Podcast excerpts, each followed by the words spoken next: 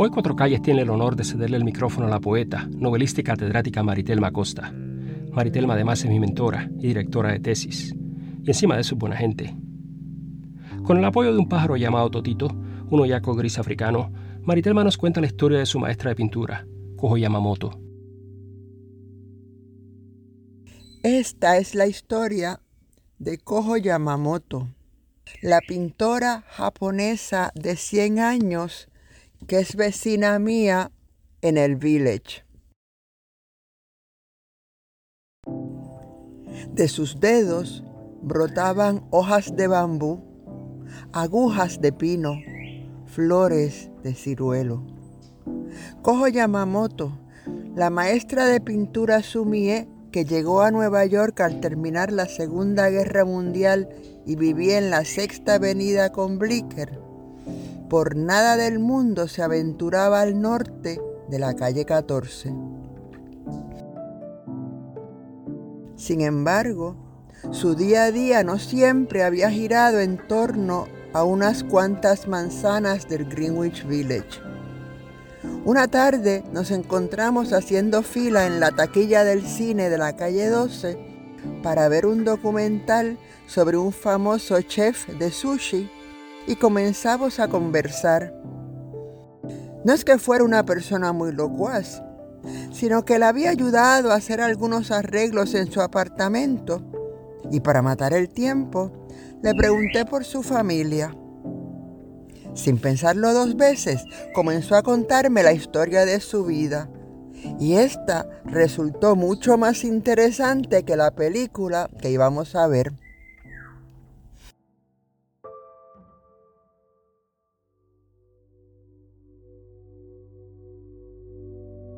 Era la menor de cuatro hermanos y al morir su mamá, ella tenía cuatro años, la enviaron a vivir con su tío a la ciudad de Fukuoka, en el norte de la isla de Kyushu. Hacia el sur quedaba Nagasaki. Y allí, rodeada de una vegetación exuberante y gran cantidad de cultivos, parecía que se escaparía de la guerra pero no fue así. Su tío era un pan de Dios, se parecía al mismo Buda. No se podía decir lo mismo de su esposa, sobre todo para una niña huérfana e hipersensible. A pesar de la tristeza, allí conoció la flor del ciruelo y el bambú, y se dejó mecer por la algarabía de los primos y por las salmodias que recitaban los monjes en el templo Tochoji que quedaba cerca de la casa. A los nueve años hubo otro cambio.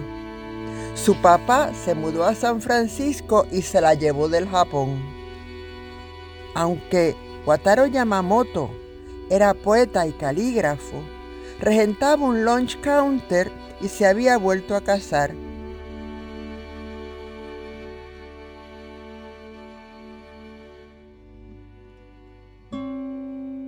Pero el 7 de diciembre de 1941, la aviación japonesa atacó la base de Pearl Harbor y el presidente Roosevelt le declaró la guerra al Japón. De pronto, todos los vinculados a ese país se convirtieron en espías y por la seguridad nacional había que encerrarlos. Entonces, Cojo tuvo que mudarse con su familia y a la fuerza a Tanforán, un antiguo hipódromo. Este fue su primer campo de concentración. Allí se vio durmiendo en establos y comiendo en barracones. Y allí conoció a su maestro de pintura, el artista japonés Shura Obata. No fue fácil el gobierno le asignó un sueldo mensual a los cocineros y médicos que alimentaban y cuidaban a sus paisanos en aquella cárcel improvisada. Pero los que no eran profesionales como su familia, se les daba lo mínimo para jabón y algún que otro medicamento. Siguieron meses de humillación, de rabia. Sin embargo, la reacción del maestro fue contundente. La educación es tan importante como la alimentación.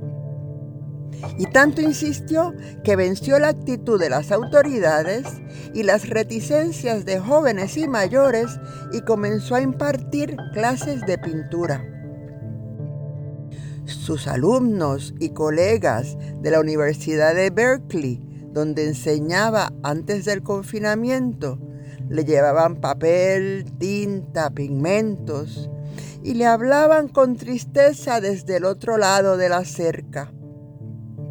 Yobata, quien había pintado las inmensidades de los Yosemites y las llevaba por dentro, les respondía, yo no me veo tras las rejas, los veo ustedes rodeados de alambres de púa. Cojo pronto se convirtió en su mejor discípula. El 11 de septiembre del año siguiente, el gobierno montó aquella ciudad en miniatura en varios trenes y se la llevó a Topas, en el desierto de Utah. Fue su segundo campo de concentración. En aquel nuevo espacio conoció el polvo del desierto, el frío y el calor extremos, y un paisaje donde solo crecían las piedras. Eran cerca de ocho mil prisioneros y estaban rodeados de soldados armados hasta los dientes. Por lo menos con ellos iba su maestro Obata. Para la primavera, un vecino que vivía en la barraca del lado salió a, pasear a su perro. Tenía 63 años, era sordo y cojeaba un poco. Al perro lo había encontrado realengo y tras compartir con él su comida se volvieron inseparables. Pero una tarde, mientras le tiraba una pelota, se le enredaron los pies en los sobrantes del alambre de púas que había en el suelo. Desde su atalaya, un policía militar los vio. Les gritó que se separaran de la verja como no reaccionaron, los mató a tiros. El duelo duró meses. Todo el campamento se sumió en el luto. Y Cojo comenzó a escribir haikus gracias a su maestro, quien logró darle sentido a aquella existencia demencial. Su hermano Tatumi sin embargo, explotó un buen día y renunció a la ciudadanía estadounidense.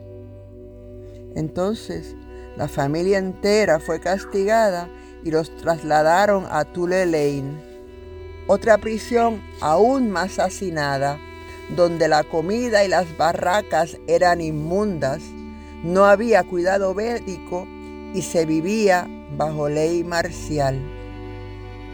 Pero lo peor para Cojo fue que su maestro Shura Obata se quedó en el campo de Utah. De momento, abrieron las puertas del Cinema Village y lo último que me dijo ese día fue que en Tule siguió pintando y comenzó a escribir poemas tanca de 36 sílabas. Su pena rebasaba las 17 sílabas de los haikus.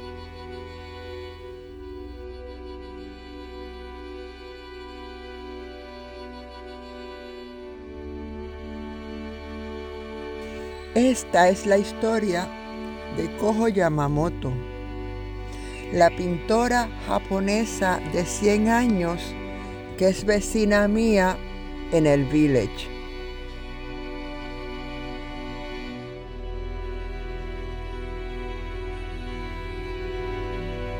Gracias Maritelma. Y gracias a ustedes por escuchar este episodio de Cuatro Calles. La narración por Maritelma Costa, edición de sonido por mí, Eric Quiñones, música de los artistas Ivanovich y Rewind. Más información en nuestra página cuatrocalles.com.